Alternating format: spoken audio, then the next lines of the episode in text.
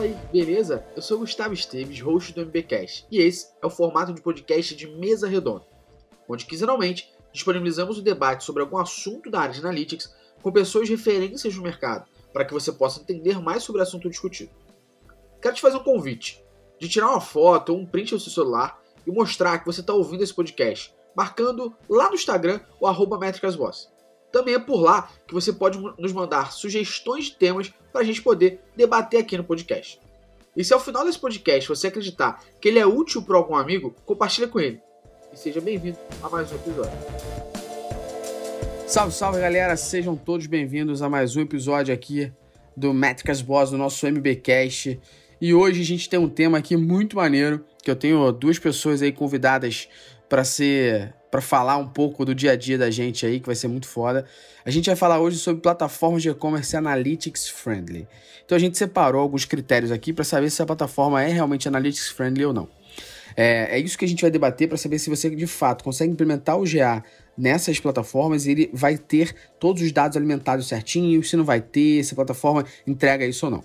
E para isso eu tenho aqui Hoje comigo, Luciano Fialho, Luiz Felipe Salomão e Rafael Sarmento. Luciano Fialho, vocês já conhecem de outros podcasts, mas mesmo assim, vou pedir para ele se apresentar aí. Já tem 70 podcasts gravados com a gente aqui, porque ele é da MB, mas custa nada. Se apresenta aí rapidinho, Luciano. Fala aí, galera. Sou o aqui da MB, sou o CTO. E vamos ver quais são as plataformas de e-commerce aí mais amigáveis para o GA. Além dele, temos aqui também o senhor Luiz Felipe Salomão. Seja bem-vindo, meu brother. Opa, tudo bem? Salve, salve todo mundo aí. Luiz Felipe Salomão, da Agência Tática. Trabalho aí bastante com implementação de loja virtual, planejamento de mídia. Vai ser super bacana aí participar pela primeira vez com vocês. Espero que a primeira de muitas, já fazendo meu, meu próprio convite. boa, boa. E agora, por último e não menos importante, senhor Rafael Sarmento, seja bem-vindo. Fala pessoal, obrigado aí pelo convite. É, eu sou gerente de e-commerce da Volner e, e também tem uma, uma gestão de e-commerce chamada Rocket Commerce. É isso aí. É um prazer que estar com vocês. É isso aí, já viu que a galera aqui é de piso, a galera aqui não tá brincando. O pessoal aqui é brabo e o podcast vai ser sinistro. Então agora vamos começar aqui de fato o assunto aí desse nosso podcast. Primeira coisa que eu peço é que as plataformas aí que vão ser citadas, e tem uma porrada que vai ser citada, fiquem à vontade para mandar a sua réplica pra gente no contato arroba que a gente pode depois trocar uma ideia. Só que eu, Lucian, Luiz Felipe e Rafael, a gente mexe nessas plataformas e a gente não tem nada a ver com nenhuma delas aqui, apesar de operar e ser parceiro de algumas. A ideia aqui é que a gente possa de fato falar o que acontece ou não dentro dessas plataformas e o intuito aqui desse debate é exatamente isso: a gente explicar as dificuldades, explicar os prós dessas plataformas no quesito e apenas nesse quesito de analytics. A gente não está falando aqui de usabilidade, não está falando de modelo de negócio, nada disso.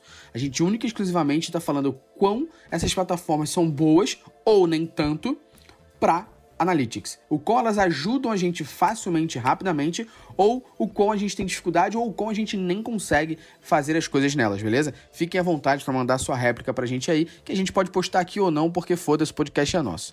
Enfim, Vamos começar aqui agora. Eu vou pedir para o Lucian, primeiramente, falar para a gente assim um pouquinho os critérios que a gente levantou, porque a gente aqui, como Métricas Boss, a gente opera isso no dia a dia e a gente separou alguns critérios aqui, que são critérios do nosso dia a dia que ajudam a gente, facilitam a nossa vida na implementação do GA para os nossos clientes e parceiros. E a gente levantou alguns critérios. Eu queria que você falasse um pouquinho baseado no que, que a gente levantou esses critérios, porque a gente não é uma empresa de menos a X mais dados e faz tudo baseado no nosso umbigo, né?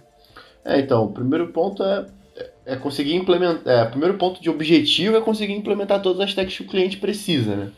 É, e aí, para isso, a gente precisa de uma série de critérios pré-estabelecidos pelas plataformas para poder conseguir trabalhar. E aí, o primeiro ponto é a fácil instalação do GTM, porque é, na maioria das. Alguns e-commerces antigamente tinham a sua própria. O seu próprio. Seu, sua própria implementação do GA. E, uhum. e aí lá dentro ele dava só a oportunidade do usuário mensurar a page view, por exemplo. E aí a gente sabe que com GTM Exato. fica muito mais fácil isso tudo, porque ele te dá uma, uma, uma interface gráfica para você poder criar, além do page view, outros eventos. Então, se existe a possibilidade e é fácil a instalação do GTM, é o nosso primeiro critério para a plataforma de e-commerce. É. a gente separou 10 critérios aqui e agora o que a gente vai fazer é, a gente vai debater sobre esses critérios e falar aqui quais são as lojas que têm ou não é, esses critérios e vamos pedir aqui a participação do Felipe e do Rafa para eles falarem também quão fácil ou não é baseado na experiência deles. E o primeiro critério, que foi isso que o Luciano falou, é a fácil instalação do Tag Manager. E aí a gente separou aqui algumas plataformas que são Loja Integrada, Bichubis, WooCommerce, Shopify, Lynx, Vetex, Magento e Tray. Separamos essas baseado no que a gente mais entende que são as utilizadas no momento. Então, quando a gente fala, fala de fácil instalação de GTM aqui, a gente está falando de que todas elas possuem essa fácil instalação, porque todas elas possuem algum campo ali dentro que é fácil instalar, né, Rafa? Sim, é. Todas elas estão. Algumas você vai ter que procurar um pouquinho, mas aí é só achar um tutorial, por exemplo, como, como é o caso da Vetex, que está um pouquinho escondido, né? não é tão simples. Compensação, a loja integrada já tem ali um botão soluções, você clica e instala a, a tag de uma forma muito rápida. O, o Luciano estava falando sobre, é, sobre a parte de fácil instalação, que já, já colocaram uhum. já o, o, o, botão ali de fácil instalação, só que eu, eu fiquei pensando em relação, cara, às plataformas que tem as duas opções. A uhum. opção do Analytics e a opção do Tag Manager, né? Eu não sei até onde isso, pode Isso é um outro problema que de vez é. É, então, isso é um problema que a gente enfrenta constantemente, porque quando ele tem essa dupla configuração é, e uma não desabilita a outra, a gente acaba tendo taxa de rejeição muito é baixa, porque a, a, o hit de page view é duplicado. Sim. Então é, é um ponto importante, porque se, no caso, se por favor as plataformas estiverem ouvindo, é, essa uma, uma tem que excluir a outra. Então, se a plataforma a plataforma disponibiliza uma integração com o GA para o cara só colocar o A e também é do GTM, se o cara habilitar do GTM, a, a, a, o script JavaScript que você vai colocar lá dentro do, do site do GA tem que ser anulado. É isso que pode acontecer, não, não né? Exibido. Luiz Felipe, também falando, o Luiz Felipe mexe bastante em loja integrada e o commerce Shopify. É isso que acontece também nessas aqui que a gente citou agora, loja integrada, Bicho Biz, o commerce Shopify Tray, porque elas têm duas instalações. Você pode instalar o teu Google Analytics, você bota só o teu A lá, ou você instala o teu GTM. Qual o problema? Uma vez você instalou o teu GA ali, depois, quando você instala o GTM, dentro do teu GTM você bota o GA, ele não anula a instalação que está lá e você tem um código duplicado, um monte de problema acontecendo, né? Perfeito. É, é, principalmente porque essas plataformas, eu vou falar aqui da loja integrada, né? a própria Shopify e-commerce, a gente tem uma facilidade, ela também é desenvolvida bem amigável para o, o, o cliente final, né? Poder desenvolver uhum. a sua própria loja e assim vai. E aí, quando acontece esse tipo de coisa, a gente tem um pouco mais de experiência, a gente sabe o que pode acontecer instalando os dois, né? A gente vai optar por um, Perfeito. logicamente, a gente vai instalar lá no GTM, vai fazer tudo para facilitar o nosso caminho por lá. Mas uh, quando o cliente pega, é pego desavisado e ele, e ele muitas das vezes não ter esse conhecimento, acaba fazendo isso. Então a gente pega muito desses casos de, de entender a duplicidade do negócio e, e, por isso os dados não estarem batendo, enfim, o cliente Exato. acaba batendo cabeça nesse momento.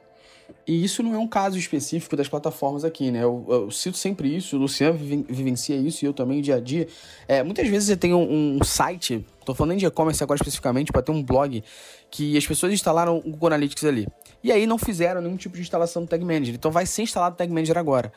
Se as pessoas começam a instalar o Tag Manager agora, mas esquecem de remover do código-fonte Google Analytics e você faz a instalação do GA via Tag Manager, vai dar merda. Sim. Acho que esse é o ponto.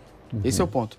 Então, seja para plataforma ou não, esse é o problema. O que as plataformas aí, que elas poderiam estar tá ouvindo a gente aqui agora e pensar na funcionalidade delas, foi o que o Luciano mencionou. Cara, deixa a pessoa instalar o GA, mas se ela instalar o GTM e você estiver vendo que dentro do GTM tá puxando o GA, desativa a instalação do GA lá, porque você já tem o GTM. Não, Ou... nesse caso eu acho que ainda seria é, mais duro. mais duro. Se o cara habilitou a opção do GTM, Tira desabilita do GA. Porque esse cara pode habilitar o, o, o, GA pelo GTM. Então, se o cara habilitar a opção do GTM, desabilita o GA e coloca, ó, então você vai ter que implementar o seu GA pelo Google Tag Manager, que é muito mais, mais precisa ser mais duro porque até, fica até um pouco difícil para a plataforma integrar é, e saber o que está sendo disparado dentro do Google Tag Manager. Exato. Entendeu? Eu gravei um podcast outro dia que isso que o Luiz Felipe falou é exatamente uma coisa que, que pra gente que trabalha com Analytics é, um, é, é o que o Monk aí, para quem via a série Monk, falava, né? Que era uma dádiva, mas também uma maldição. Porque é uma dádiva que as implementações sejam muito mais fáceis assim, porque, porra, tem mais gente usando a ferramenta, mas é uma maldição porque nem sempre quem tá usando sabe o que tá fazendo, né? E aí vai dar merda, em muitos casos dá merda, né? Acho que esse okay. é um, um, ponto legal. Acho que o próximo ponto aqui que a gente tem das, das instalações é o checkout ser o on-page ou não, não importa, mas o checkout, a gente consegue mensurar as etapas do checkout na plataforma. E aí a gente conseguiu analisar e viu que em todas a gente consegue, só que no e-commerce e no Shopify isso depende. Isso depende porque depende da forma como você escolhe o template que vai ter o seu checkout, certo, gente? Perfeito, perfeito. O e-commerce, a gente tem, como ele tem diversos milhões de plugins, diversas milhões uhum. de pessoas desenvolvendo para ele, uh, existem diversas formas lá do checkout para serem uh, feitas. Então, muitos desses desenvolvimentos são feitos ali numa mesma página, sem troca de, de URL e tudo mais, então é finalizado dentro de uma página. Seguindo o padrão do, do template que a próprio uhum. e-commerce uhum. permite, a gente consegue fazer isso de uma forma mais natural. Uh, como loja integrada, a gente tem três steps, né? O, o carrinho, uhum. o checkout e finalização e tudo mais. Mas dentro desses, principalmente, que nos dão muita liberdade, muitas poss possibilidades de pessoas criando, isso tudo vai depender muito do, do que a gente está escolhendo, que tipo de plugin, de tipo de template que a gente está instalando na nossa loja. Exato, né? E aí, de, acordo com o template, de acordo com o que você implementa, a gente consegue, sim ou não, né, é, uhum. fazer essas, essas marcações. É claro que se você não consegue fazer isso hoje, que aí é o que acontece no e-commerce no Shopify, como o Luiz Felipe falou, depende. Se você, por exemplo, escolher um checkout homepage e ele não mudar a URL lá, não passar as marcações que a gente necessita para um funil, por exemplo, ou para a gente mensurar etapas do checkout, você vai ter que fazer a implementação de Virtual Page View. E aí, se você não sabe o que é isso, joga no Google que te garanto que o primeiro ou o segundo link aí vai ser de um blog maneiríssimo chamado Métricas Boss. e aí, e aí, nesse caso, eu acho que dessa lista, os que têm essa funcionalidade de Virtual Page View pronto são a Lynx e a Vetex só. É, então, Perfeito. você vê, quase ninguém tem isso, então. Além de é. a gente seguir por uma, por uma segunda maneira de fazer isso, ainda assim não é possível com todo mundo, né? Acho que isso é um ponto importante.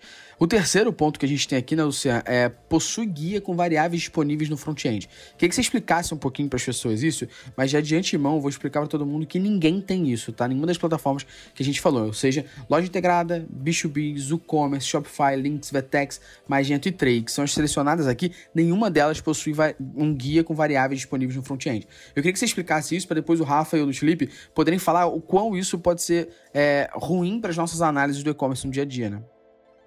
Então, é, primeiro é que, que eu gostaria de ressaltar é que, se caso tenha documentação, é, nos envie, por favor, porque para a gente é muito interessante ter. É, e aí a gente pode é, entender que se tem e ninguém sabe, é porque não está com fácil acesso. Mas o, a parte do guia de variáveis disponíveis no front-end é o seguinte: quando é, uma, é mais para um ponto de vista de agência. Então, uhum. imagina que você tem uma agência que desenvolve templates de e-commerce. E aí, essa agência presta serviço para você te dar suporte ao seu e-commerce ali. A Vetex, como base, utiliza esse meio de ter agências que dão suporte. Uhum. É, primeiro, é, é necessário ter esse guia por template. Então, quais são as variáveis que eu tenho disponível na página de produto? Quais são as variáveis que eu tenho disponíveis nas landing pages ou nas páginas de departamento? Isso vai fazer com que, caso eles não disponibilizem via camada de dados uhum. é, essas informações, essa agência possa customizar essa informação. E aí, nesse caso, fica mais fácil da gente trabalhar porque o cara tem um guia de como, como quais são as variáveis que tem, que tem disponíveis e a gente uhum. vai alinhar isso com as tags que o cara quer implementar. Então, tipo, na página de finalização de pedido, tem alguma variável sobre os dados da transação? ID, valor total, valor do frete, quais foram os pedidos comprados? Porque aí, se, se não tiver, de novo, se não tiver essas informações já estruturadas, as agências podem passar a customizar essas informações. É, e aí a gente está falando com duas pessoas aqui que implementam isso aí no dia a dia, né? Que aí estão falando do Rafa e do Felipe. Ambos fazem isso no dia a dia. Né, Rafa? É, é, acho que é uma dificuldade que vocês têm de saber essas informações muitas vezes, para saber o que, que você está passando, o que, que você pode fazer ou não ali, né? É, e, a, a, até, até para o terceiro isso interfere, né? Até para uma, uma implementação no CRM, por exemplo, que vai ser uhum. baseado ali no, no comportamento que está acontecendo no site. Se isso não estiver disponível, é, vai interferir, você não vai conseguir extrair dados de forma correta. Eu estava escutando o Luciano falar, é, me corrija se eu estiver errado, tá, cara? Essa informação tinha na X-Tech, não tinha? É, tem. Tinha um guia de variáveis por template lá, tinha. É, eu vi isso, era, uma, era bem fácil de achar e tal. É uma pena que as outras aí não, não tenham essa informação é, é. disponível para todo E aqui mundo, nesse, assim. E nesse momento que a gente fala assim, saudosa X-Tech, é. né?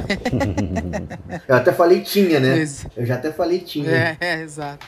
Não tá mais entre nós aí. É. Né? Boa. Um outro ponto que a gente tem aqui, e aí é um ponto mais crítico para mim, pro Luciano, porque, é, e aqui no nosso dia a dia, e acho que pro, pro, pro Rafa e pro Luiz Felipe também, por uma questão de análise mais profunda.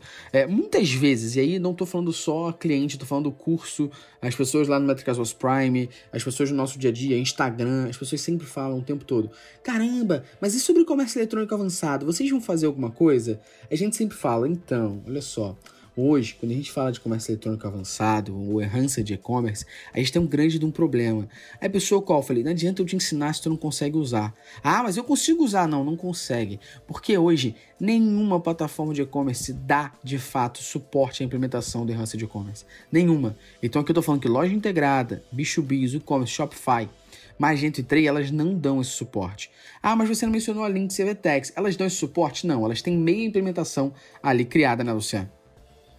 É, meia implementação. As duas têm contemplando os dados só do checkout para frente. Para vocês entenderem rapidamente, o EC é um conjunto de tags que o data layer vai ter recebido da plataforma e vai enviar para o GA. Então, aqueles relatórios que quando você habilita o e-commerce avançado, é, é, eles aparecem ali, essas informações precisam ser inseridas. Exato. O GA não tem como olhar a sua página e adivinhar que um produto Exato. foi exibido e que ele foi clicado. E aí, nesse caso, de todas as plataformas, o que tem, o, o, as únicas que tem metade da implementação é a Lynx e a Vetex. A, a Vetex só tem do checkout para frente e a Lynx também só tem do checkout para frente. É isso, e acho que para ficar mais claro ainda, é, vocês entenderem que quando a gente fala de GA, basic, basicamente assim, a gente tem a implementação básica, o Page View, a segunda mais básica, vamos dizer assim, que é o comércio eletrônico, a terceira mais básica seria o comércio eletrônico avançado, depois uma quarta ali, é, um pouco mais evoluída, seria o User ID, que a gente vai falar daqui a pouco. Mas a gente tá falando de comércio eletrônico avançado, onde vocês conseguiriam, né, Felipe e Rafa, ter informações de comportamento de checkout, comportamento de compra, desempenho da lista do produto, ou seja, eu consigo saber daqueles produtos que estão sendo exibidos na home, na categoria, o CTR dele. Então, para a quantidade de impressões que ele teve, quantos cliques ele teve, eu vou mexer naqueles produtos ali porque não estão funcionando, né? Então, você consegue ter análises mais profundas que hoje você não pode vender que você tenha, tenha isso porque você só vai ter metade, que foi o que o Luciano falou. Comportamento de checkout você vai ter. O resto não. Esse é o ponto. Então, hoje você tem o funil de conversão normal, que você implementa uma meta no GA, você tem o funil de conversão, e você teria o, o, outros dois funis de conversão mais, implement, mais, mais elaborados, que seriam quais? O comportamento do checkout, a gente está falando do carrinho para frente, e o comportamento de compra, que a gente está falando das pessoas desde que entraram no seu site até o final. Isso seria do caralho, né? Fora que ainda tem uma, uma um ponto que é essas essas interações do usuário, tanto no comportamento de checkout quanto no comportamento de compra desses relatórios, você pode criar público personalizado para você poder enviar para o AdWords e fazer, por exemplo, um, um, um abandono de carrinho é pelo, pelo Edwards. Perfeito. Era, eu ia chegar, inclusive, nesse ponto também, mas de fato, esse tipo de comportamento, esse tipo de relatório ajuda demais, né? Não só a agência poder criar novas campanhas e poder uh, fazer como o Luciano falou, mas acima de tudo o nosso comercial também, né? Eu acho que todo o nosso planejamento de é vitrine, todo o nosso planejamento uh, estruturado de venda Exato. que a gente possa fazer para o cliente, ele seria muito mais facilitado nesse momento do que. É muito mais assertivo, enfim, o uhum. planejamento de estoque daquela loja virtual, como é que a gente vai ser, o que está dando mais certo, mais, mais, errado, e assim a gente poder fazer um, um, uma estrutura. Principalmente a gente, como agência, para olhar dessa forma, e o cliente lá do outro lado para poder entender também o produto dele, né? Eu acho que isso Exato, é, é mais é insight métrica. ainda, né, cara? Pô, sempre. Quanto mais, melhor, né? Mas é isso que também foi, foi levantado por, por você aí, Gustavo, porque também não adianta ter isso tudo habilitado e o cliente falar, pode deixar que agora eu me viro, vou seguir minha vida sozinho. Se não sabe o que fazer com isso, é só mais um monte de dados que vai atrapalhar o, o andamento do, do dia, do Exato. dia a dia, né? De repente, eu não sei se por isso esse motivo pode ser também o, o, o grande motivo deles não implementarem, será? Alguma coisa dessa forma? Eu acho ah, não, não mas aí o recurso, o recurso, o recurso pode estar tá lá ensinando o cara a usar, sabe? É, é obrigação da plataforma, é, é, na, na minha opinião, tá? É disponibilizar e deixar, por exemplo, a Vetex tem os guias de implementação, os guias, a parte de fórum uhum. da comunidade, onde as pessoas podiam estar se informando mais sobre isso, mas na maioria das vezes nem é falado. É, é pior pra Tanto mim. que a, o, em nenhum lugar do, da, do site, principalmente a parte de venda de quase nenhum desses sites, eles chegam a citar que como recurso para o cara, como é, é, é, diferencial para venda que a plataforma é amigável para dados, sacou? E, e, aí mostra muito do, da postura da, das plataformas em relação aos dados, na real. Então, vocês acham que isso tem a ver com, com o momento que a gente ainda está vivendo no Brasil em relação ao e-commerce? Fora o que tem lá fora, não, sabe? A gente ainda tá. Não acho não, de verdade, não. porque a Vetex é uma das plataformas mais fodas aí do mundo mesmo, né? Se a gente for olhar assim. É... E acho que tem um problema não é nem isso, cara. O problema é que eles, eles não pensam analiticamente para a parte de dados. Eles pensam em funcionalidades de admin, eles pensam em funcionalidades de UX. Você vê que a Vetex tem toda uma equipe gigantesca lá. É, acho que uma das implementações mais fortes que a Vetex fez nos últimos anos foi o, o Smart Checkout. Uma equipe de, de, de UX que viu isso, uma equipe de tecnologia tornou isso possível e implementou. Acho que eles pensam o tempo todo, é, é lógico, na parte de código, em como melhorar isso, e na parte de, de infraestrutura, como suportar isso, mas acho que eles pensam ainda muito mais no admin interno, de como eles facilitam a vida da gente que é lojista, vamos por assim, e do outro lado, de como facilita a vida do usuário para aumentar a conversão do lojista, uma vez que eles ganham porcentagem da venda, né? E acho que eles não pensam nessa parte analítica, porque, cara, a, a gente já teve conversas na Vetex, uma vez eu e o Luciano já fomos lá e levantamos sei lá, 18 pontos de melhoria na plataforma para captação de dados, nenhuma delas até hoje, dois anos atrás, foi feita. E hoje em dia que a gente tem algumas delas tendo problemas muito gritantes, que é um, até inclusive um dos pontos que a gente vai falar aqui que a gente pode jogar para cá agora, até antecipar, que é a parte da sessão é, expirar após o usuário fazer o pedido, isso é um problema gritante na Vetex, pelo volume de dados que ela tem, é, e que ela não faz, por exemplo, isso, e isso faz com que você tenha vários problemas. Hoje, particularmente, quando a gente fala desse termo, que é a sessão expirar após o usuário fazer o pedido, nenhuma delas faz isso. Só que na Vetex isso é gritante, porque eu não sei o que acontece, mas tem um fenômeno, talvez aí comportamental, que faz com que muitos usuários salvem a página de finalização de pedido como favorito na Vetex para alguns e-commerces, tá? E aí o que acontece? A pessoa vai ver o status do pedido, ela clica naquele favorito ou clica naquele link que ela salvou em algum lugar e ela acessa automaticamente a página de finalização de pedido. E ao invés da Vetex matar esse cara e jogar esse cara para minha conta, meus pedidos, ela permite que o cara acesse a página ou a menina acesse a página automaticamente veja o pedido finalizado com sucesso, o número do pedido. Cada vez que essa página gera um novo page view, um novo hit ali, é computada uma nova transação, um novo produto, um novo pedido. Então, nenhuma delas tem isso hoje é um problema gritante, principalmente na Vetex, pela quantidade de e-commerce brasileiros que ele tem, né? Sim. E a gente acabou tomando um pouco de decisão errada baseada no GA por conta disso, entendeu? Existem até algumas agências que, que, tem, que tem softwares de, de automação para performance, né? Vocês devem conhecer. E com certeza esse software acabou tomando decisão errada. Porque ele é baseado Sim, em dados do GA Perfeito. Pra caralho, pra caralho. Perfeito. Eu vou, eu, eu, eu se, se, não for o problema, eu, eu, eu, pontuar uma coisa que seria até que foi falada claro. pelo Gustavo, nessa parte do, do e-commerce avançado, até mesmo pela plataforma cobrar por performance, por venda, ela deveria pensar exato, muito mais exato, nisso, né? Sim. Porque isso, perfeito, isso seria, perfeito. tipo, vital para uma, uma grande empresa que está é preocupada básico, com esse né? tipo para fazer com que as vendas sejam cada vez mais alavancadas por essas possibilidades de a gente criar público personalizado e assim vai. Agora, Exato. esse tipo de questão da, da, da inspiração de sessão, da, da página, principalmente lá do, do, da finalização de compra, isso é um, uma grande questão, pelo menos eu, o Rafa deve passar por isso de vez em quando também, que o cliente às vezes chega para mim e fala, cara, tem algum problema no meu GA que ele está computando coisa demais aí, é o muito louco que tá... Na verdade, e aí eu, a gente... Não, o GA, o GA nunca bate com os dados da plataforma, é, é, é o, é o drama da... É, mas quando é diferença de centavos, você ainda... É, é Menos é, pior, dois né? pedidos, três pedidos, mas quando você aumenta, quando você tem um volume muito grande que acontece esse tipo de Exato. coisa que a pessoa volta para lá, a, a, a, agência passa de maluca, você não sabe instalar um, um Analytics, é né? E, pô, hoje eu tô partindo do básico, cara, que é a é instalação isso, do Analytics. Cara. Então isso é uma dor de cabeça nossa. E quando internamente você não consegue ter esse entendimento, eu, eu passo por isso como cliente, né? Não como agência, Sim. como uhum. cliente de uma marca. E quando, você, quando as marcas que não tem essa pessoa, esse papel lá dentro, que tem esse entendimento, vai realmente apontar que tem um erro na configuração, que não consegue a, é entender que uma plataforma desse tamanho é, é, não tem um recurso desse, não consiga resolver é. um ponto desse, entendeu? Cara, é porque a solução é muito simples, é né? Inspira a página da, da página de definição de pedido, ponto. Essa página não tem que estar acessível.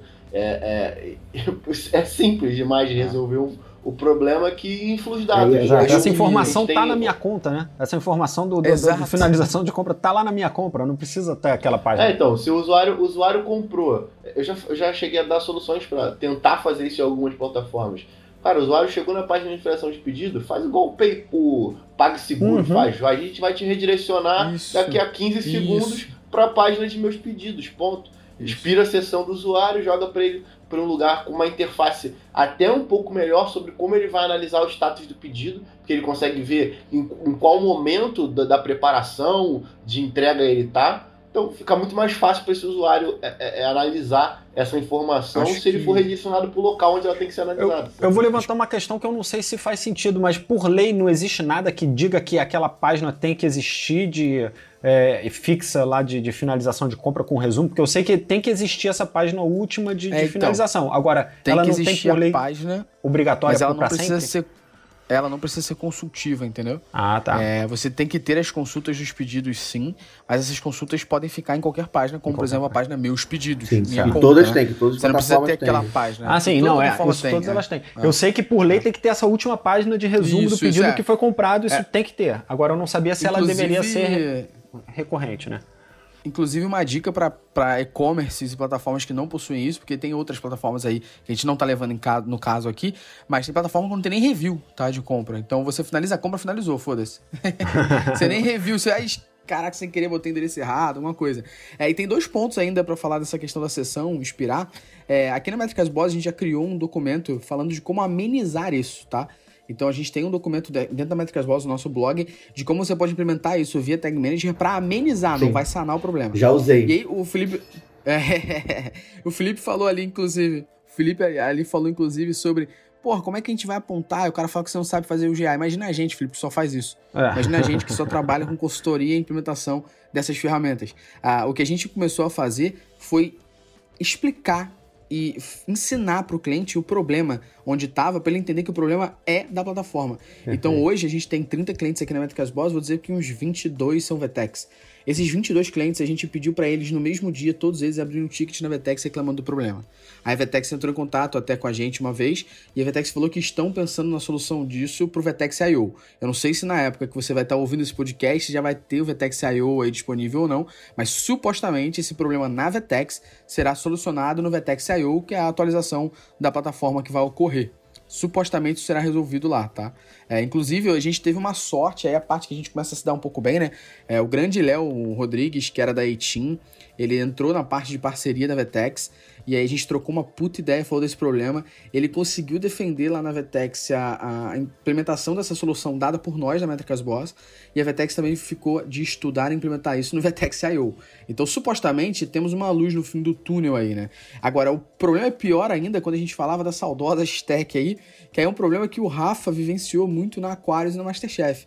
O Rafa, a gente descobriu um problema, uma vulnerabilidade fodida, que a X-Tech tinha a mesma página de finalização de pedido, só que era pior, ela dava o e-mail do usuário. Então, se eu pegasse o número de pedido e botasse no final do URL, barra checkout, barra sucesso, ID igual, eu boto o número de pedido, ela me gera para a página de finalização de pedido e o e-mail do usuário e o nome do usuário. Bizarro. Então, além de tudo, nesse caso aqui da X-Tech específico, tinha uma vulnerabilidade de, de dados, de informação que eu poderia pensar né, como a Vetex gera, como a X-Tech gera combinações de pedido e ficar gerando vários ali com o robozinho roubando um monte de informação. Olha que bizarro, né? Você lembra disso, Rafa? Lembro. Surreal. E, e isso eu, eu, só conseguiria ter essa informação e passar isso para a X-Tech se eu tivesse apoio realmente de especialistas, porque é, não é uma coisa tão, tão simples de é. se descobrir, entendeu? É, tipo, a minha equipe interna tipo, nunca ia continuar. É, é, principalmente quando você está dentro de um, de um, de um departamento de e-commerce onde o teu foco é venda, venda, venda, venda, venda, venda, venda, você acaba não tendo esses olhos Exato. aí do, do... E na, na X-Tech ainda tinha um problema na época que era é, se o usuário acessasse a tela de meus pedidos, era ele disparava. Era a página de é. finalização e aí disparava o evento que mandava os dados para o GA. Então ele triplicava, é, né? Era, então, e, então você pensa que o problema eram três. Problema número um, ele não esperava a sessão. Problema número dois, eu, eu mesmo, usuário final, que não fiz aquela transação, poderia acessar essa página só com a combinação de pedido. E número três, quando você entrava em meus pedidos, a página meus pedidos era a tela de finalização de pedido. Então toda vez que alguém dava reload naquela página ali ou acessava para ver status, gerava uma nova transação. Olha a merda.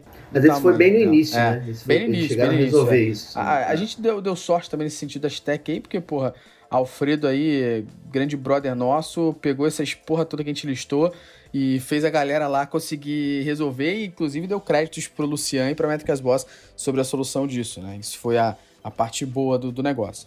É, o próximo item que a gente tem aqui é o item que é um dos relatórios que eu mais analiso no, no Google Analytics, principalmente para e-commerce, é um relatório que a gente tem bastante cases sobre, que é o relatório de pesquisa interna.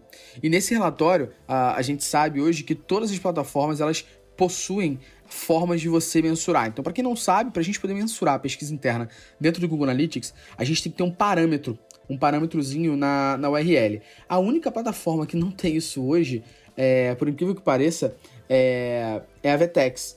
Mas a Vetex não tem isso por uma questão também de, de solução deles. Então, quando a gente faz uma pesquisa no e-commerce, que é loja integrada, Bichobiz, WooCommerce, Shopify, Links, qualquer um desses, Tray, da vida, é, a gente consegue fazer uma pesquisa e a gente cai na página de resultado de pesquisa. E quando você olha lá para o URL, existe um parâmetro de consulta. Normalmente é Q ou S, né, os mais comuns. E esse parâmetro é o que você vai informar lá no GA para mensurar a tua pesquisa interna. Show de bola. A Vetex ela não te joga para a página de pesquisa e por isso você não consegue mensurar.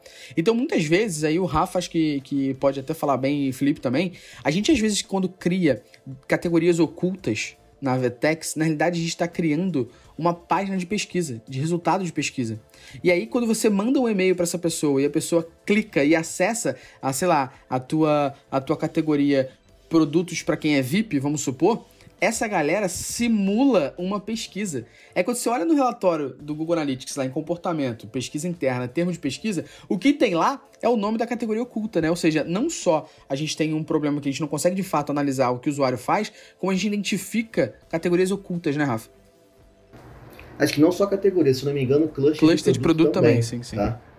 E aí a VTS como trabalha muito com cluster de produto para basicamente tudo, e ela até recomenda uhum que você use clusters de produto ao invés de usar outras é, é, opções. Então, vou usar cluster para colocar um produto na home, para criar uma, um produto específico, sei lá, Black Friday, uhum. Dia dos Pais. E aí, quando você está direcionando o cliente ali, é, e, e, é visível, porque aparece Sim, pesquisa exato, é, por.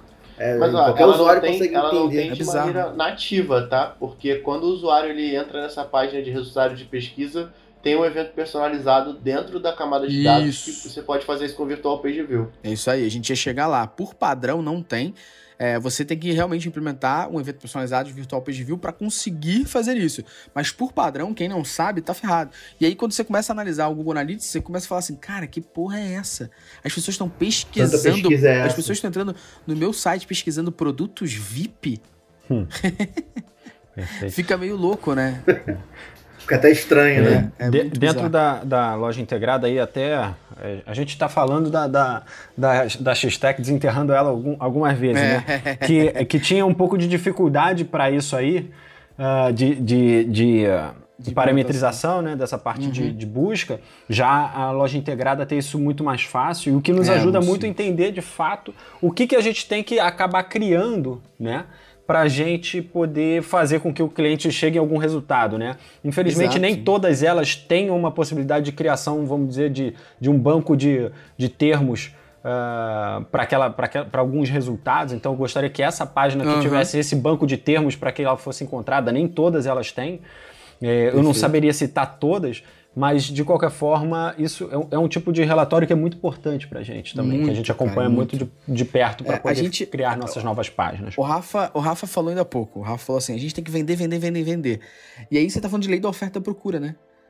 Cara, é só isso. As pessoas estão procurando aquilo. Oferta é isso, brother, que você vai vender.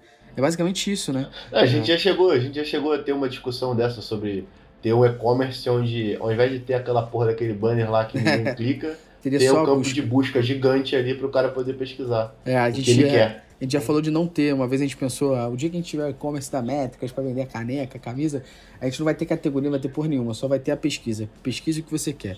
A pessoa digita o que ela quer, a gente cai no resultado certinho. Ou seja, a gente tem que produzir uma pesquisa. É, pesquisa foda. e autocomplete, é, meu chato. Isso aí, Só isso. isso aí. cara, vamos pro próximo ponto aqui. Ponto esse que é meio bizarro, porque a gente está falando aqui de uma integração ao remarketing dinâmico do Google. E ninguém tem essa integração pronta. Para não dar aqui também falar, ah, não tem, como assim não tem? A Lynx e a Vetex, elas possuem isso, só que não bate. Certo, Luciano? Certo. É, porque não bate, porque os dados do XML não estão corretos, não estão Exato. alinhados com o que está no código. Exato. É, dentro de uma estrutura padrão de, de um, do e-commerce, é, o cara tem um ID de produto, ele cadastra lá, camiseta. E aí a Uhum. gente tem as variações dessa camiseta, qual o tamanho dela, qual é a cor dela. E, e na maioria das vezes, na hora de enviar os dados para o XML, ele trata é, Tudo o ID cagado. principal como o ID do produto. É isso aí. Só que aí quando ele vai para o código e ele vai passar essa informação para bater com o XML e fazer o remarketing automático, ele passa o SKU. E aí quando ele vai procurar o, o produto que o usuário está verificando para poder reimpactar ele, ele não acha dentro do XML. É isso aí. Então, nesses dois casos, a gente tem esse problema. Beleza? Então, isso é uma merda, né? Porque a gente tá falando de remarketing dinâmico, né, Luiz Felipe? A gente tá falando de, de fazer um anúncio pro Google sem você precisar gastar muito tempo. Porque é dinâmico, você vai É. simplesmente pensar em bid e tudo mais, né? Normalmente, Se eu não me engano, na Alter, na Alter eu, eu consegui entrar lá e mexer na configuração padrão do XML para poder conseguir resolver isso, sacou? Mas, então, tipo assim, tem como fazer. É, mas porque a mexer, implementação vai ser- nativa vem, Não vem tem. correta, né? É, e, e esse é o tipo de campanha que normalmente tem um alto, uma alta taxa de conversão, né? Então, assim, é, isso tem aí. que ser levado muito em consideração isso, porque, de fato, quando a gente vai pensar em campanhas, esse é o tipo de campanha que trabalha lá o fundão do funil, né? Então a gente está trabalhando, Perfeito. impactando pessoas que já mostraram interesse em- de alguma maneira naqueles nossos produtos. Então, e, além disso, é uma campanha que, que gera um desgaste, vamos botar assim entre aspas, né? Porque, afinal de contas, Aham. ele está trabalhando o meu XML de produtos, ele está fazendo um trabalho dinâmico. Não estou falando que ele não há um desgaste, ele tem sim, principalmente acompanhamento e otimização disso, mas de qualquer forma. é, seria de suma importância que isso tivesse funcionando muito bem, principalmente para essas, novamente, eu vou voltar naquela questão, Exato. daquelas que trabalham com é, comissionamento em cima de performance, essas Porra, quer ainda fazer mais. os outros venderem, né? Não é? É isso aí. Enfim, mas de qualquer forma, acho que qualquer plataforma está preocupada que o seu, o seu cliente final lá esteja eh, funcionando a todo vapor. E eu, como visão de, de agência que faz performance, eu sei o quanto isso é dolorido. Não, e, e se pensar não é aqui, só né? para remarketing dinâmico do Google também. A Critel, na maioria das vezes que a gente pega, tá cagada na hora de. É. Na hora quando a gente vai bater os dados É, porque é. XML, de qualquer forma. E a É, parte é o mais é, o mesmo, é o mesmo princípio, né? É, e a parte mais foda disso é que a gente tá falando aqui de, de automaticamente você mudar preço e estoque, né, cara? Então, a chance de, inclusive, isso dar merda é, é bem alta, porque você pode estar, como o Luciano falou, tá passando o ID do produto de forma diferente, pode ser que ele tá- esteja gerindo o produto em preço e estoque de forma diferente. Isso pode dar uma merda fodida, sabe? É, é- é bizarro isso tá acontecendo. É, um, um outro ponto aqui que a gente tem é disponibilizar o ID do usuário na camada de dados. E apenas temos a Vetex aqui. Parabéns, Vetex, disponibilizando isso. Luciano, eu queria que você explicasse o que é isso e, e o quão bom é pra gente e o que, que a gente pode fazer quando ele disponibiliza esse tipo de informação. É, então, dentro do, do GA existe uma funcionalidade, um recurso que é de você traquear usuários identificados. Então, é, quando o GA, o usuário carrega a página, o GA ele gera um ID randômico para poder definir a sessão. Para ele esse, esse- nesse cookie ele vai esse, passando dentro das páginas de navegação do usuário. Vai E- falar alguma coisa? Quer, É, completar alguma é. coisa? ID esse que é chamado de Client ID e é aleatório, ou seja, cada vez que você gerar um novo cookie muda. O que a gente tá falando aqui é de um outro, que é o User ID, né? Exatamente. E, Nesse caso, o GA, por padrão, implementa o Client ID, mas existe um recurso chamado User ID, que nesse User ID você consegue passar o ID do usuário na sua plataforma. É isso aí. Então você consegue identificar esse usuário. E aí lembrando, é o ID do usuário, não é para usar o e-mail do usuário. nem tá? CPF, nem nada. Exatamente. Dados sensíveis não podem ser transitados nem na camada de dados, nem no GA. Então, é, esse recurso, é, ele, é- ele é muito interessante para você ter um- uma análise do comportamento do usuário que já está logado. Então, a maioria das vezes os caras mantêm o usuário logado para sempre, né? A sessão Aham. não expira nunca. E, e aí, nesse caso, é, você consegue traquear a navegação desse mesmo usuário, conseguindo, inclusive, é, é, entender a jornada de compra de- da pessoa. Então, o, o Gustavo, que tem o ID 5 na minha base, ele fez esse comportamento aqui para comprar, Exato. sabe? Então fica Exato. bem mais interessante as análises pra galera que trabalha com marketing. Exato, é. É uma forma mais Ô, ô, profunda, né? Luciano, Uhum. é, eu tenho um ponto aí, cara, até pra te perguntar em relação a esse essa, a, a, o fato de não expirar a sessão e o usuário ficar logado para sempre. Né? Porque comercialmente isso ajuda, tá? Mas aí o fato da, das plataformas terem esse, aquele erro que nós falamos no início, por não derrubar o usuário e contabilizar mais uma venda no GA, uma coisa teria a ver com a outra? Sim, talvez sim. Depende, depende, depende de como está implementado, tá? Não dá pra gente falar, mas é, é Talvez sim. então, dá, você... dá para manter o cara, dá para manter o cara logado direto e encerrar a sessão dele não, ele finalizar não dá. Pedido? Não, não, talvez, talvez se ele armazenasse os dados do usuário em cookie, mas, mas não seria seguro de qualquer maneira. É. Então, é, é para você ter uma, você não tem a outra. Mas aí a, gente tem, a, gente tem maneiras de, de deixar a página inativa ou o pedido inativo para tipos de verificação. Depende de como o cara vai condicionar ali na hora de escrever o código fonte. Dá para fazer aquela parada. É. Dá para fazer qualquer coisa. Dá para ir andando até o Piauí. Se você crê. não é a nossa é, parte, né? Essa é do TI, é. não é do, do da, da, galera de mídia. É. Andando dá pra sair do Rio pro Piauí, basta ter disposição, né, compadre? É, dá pra, dá pra, eles, daria para ter uma solução onde eles conseguissem manter o usuário logado e a página de finalização de pedido não estivesse sendo exibida. Na, na página de finalização de pedido. Os usuários seria. só o fato dele redirecionar esse usuário para uma outra página vai acabar com bastante dos problemas que eles têm. Não tô nem.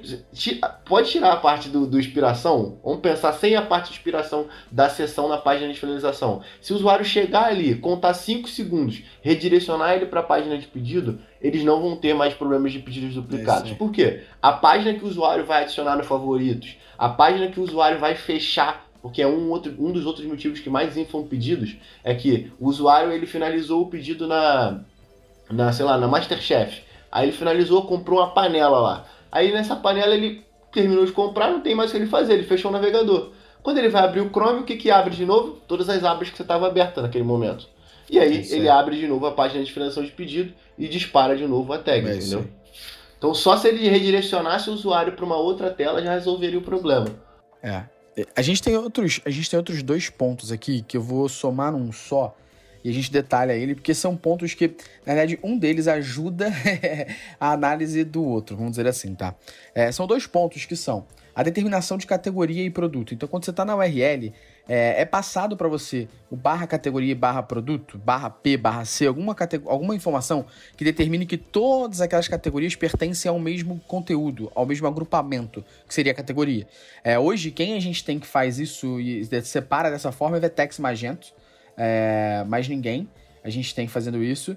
É, todo mundo mantém normal, barra brinquedos. Não tem um barra C barra brinquedos. Se você entrar na Americanas aí agora, você pode clicar em brinquedos, você vai olhar o URL que vai ter americanas.com barra categoria barra brinquedos. E se você trocar de categoria, vai manter o categoria ali. E se você for produto, vai manter agora, ao invés de categoria, produto. Essa é a marcação que a gente está falando.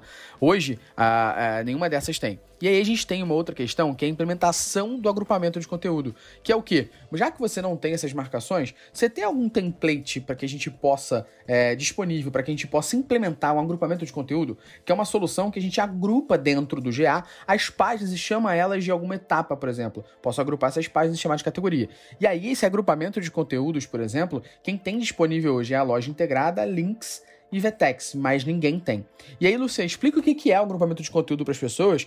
E só um ponto rápido, aquele Java Time. A gente está falando de um monte de coisa aqui e tudo isso você encontra um passo a passo disponível no Métricas Boss Prime. Boa, garoto.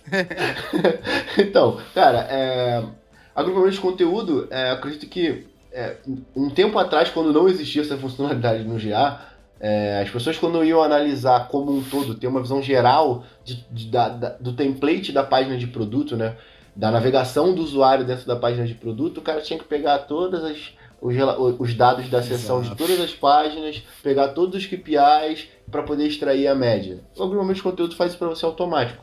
E você imagina que o usuário está navegando na página do, do produto X e aí depois ele abre a do produto Y, depois ele abre a do produto Z. Uhum. Essas três páginas, esses três dados de sessão vão estar agrupados pelo grupo produto. E aí Isso. você vai saber que todo esse grupo produto é a página de produto. E aí ele já vai calcular para você todas essas informações. É, e isso ajuda pra cacete, né, pessoal? Na hora da análise, né? Mas principalmente quando a gente tá falando aqui de fluxo de comportamento, certo? Perfeito, perfeito. Isso uh, é aquilo que a gente falou um pouco mais acima, né? Quanto mais dados, uhum. melhor, né? E, e, e, isso, com certeza, é um dos pontos para a gente que, que deveria ser também olhado com bastante Nativo, atenção. Né? Exato, exato. Exato. Eu trabalho bastante com principalmente loja integrada e, e Vetex uhum. aí tem, tem tido bastante trabalho e isso me, me facilita, me ajuda bastante, com certeza. E vamos agora para a última questão das nossas features aqui analisadas, tá? Nossa última questão era sobre dados estruturados na camada de dados, beleza?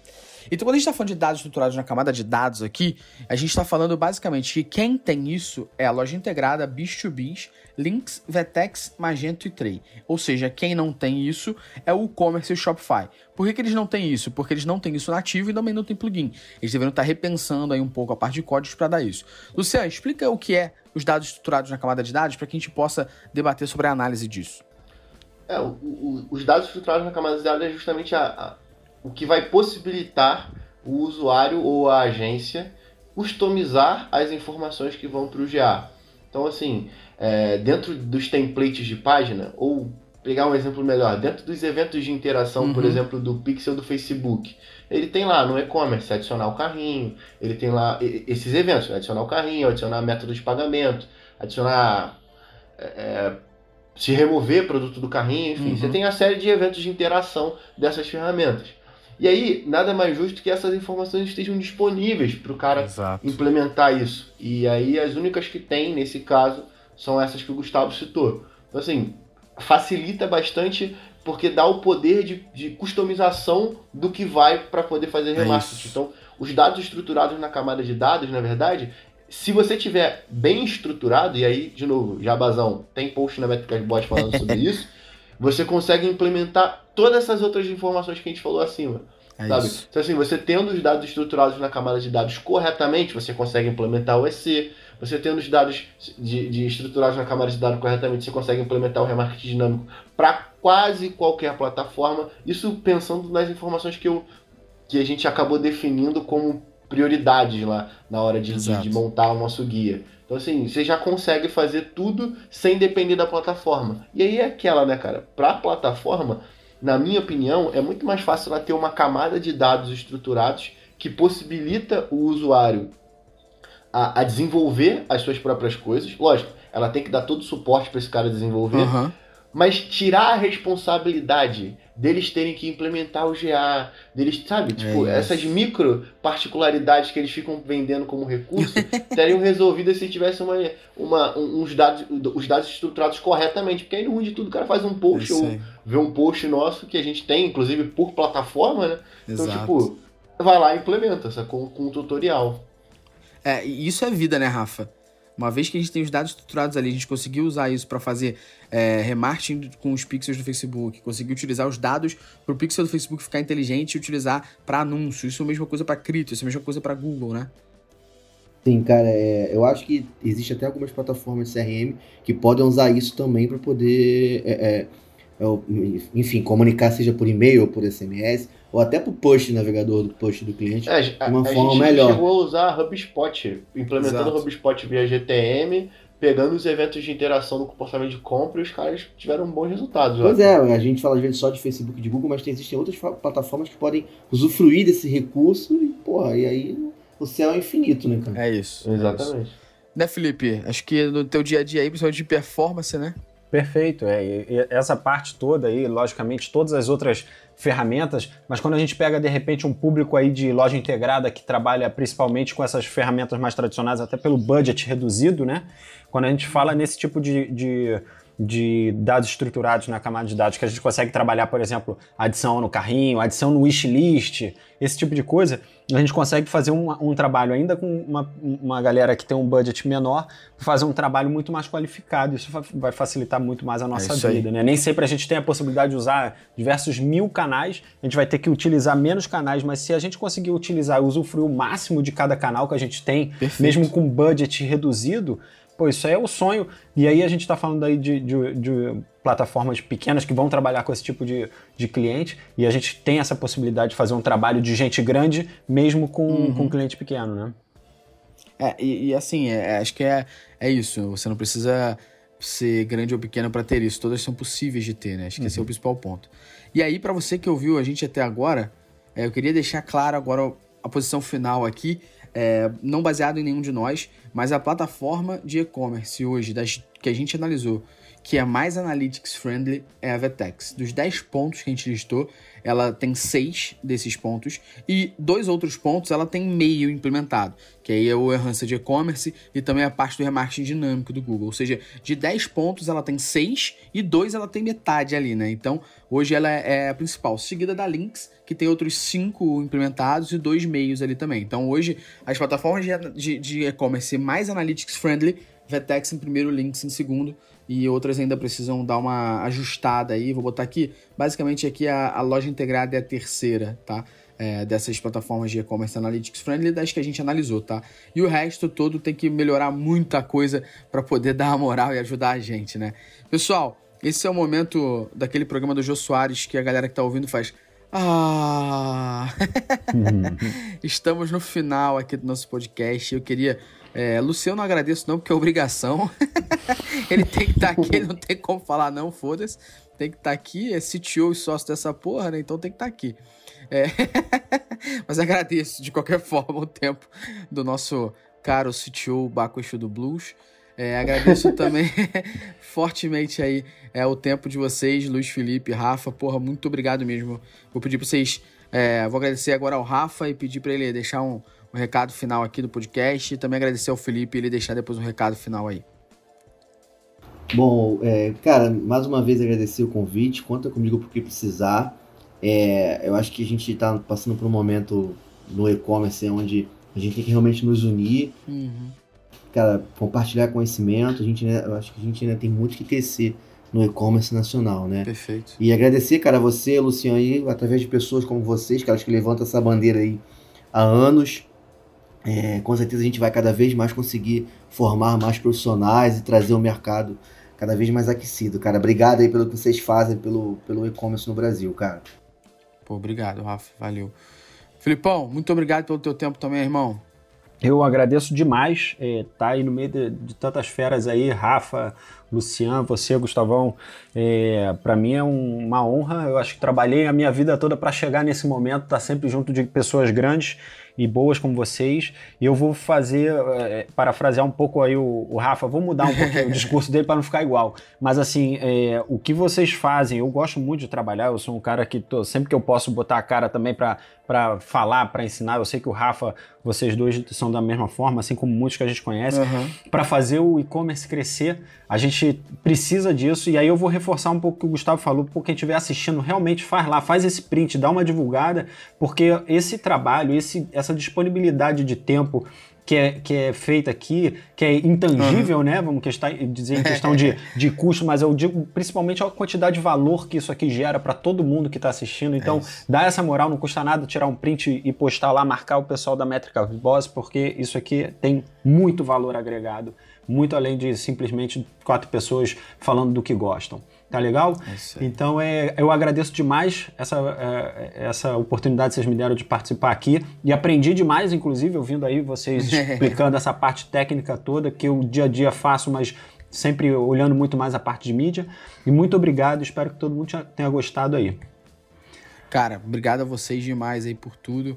Valeu mesmo. A casa é de vocês, vocês são meus brothers aí fora aqui podcast. É, obrigado mesmo, a casa é de vocês. E Luciano, obrigado também, cara. Muito de nada, cara.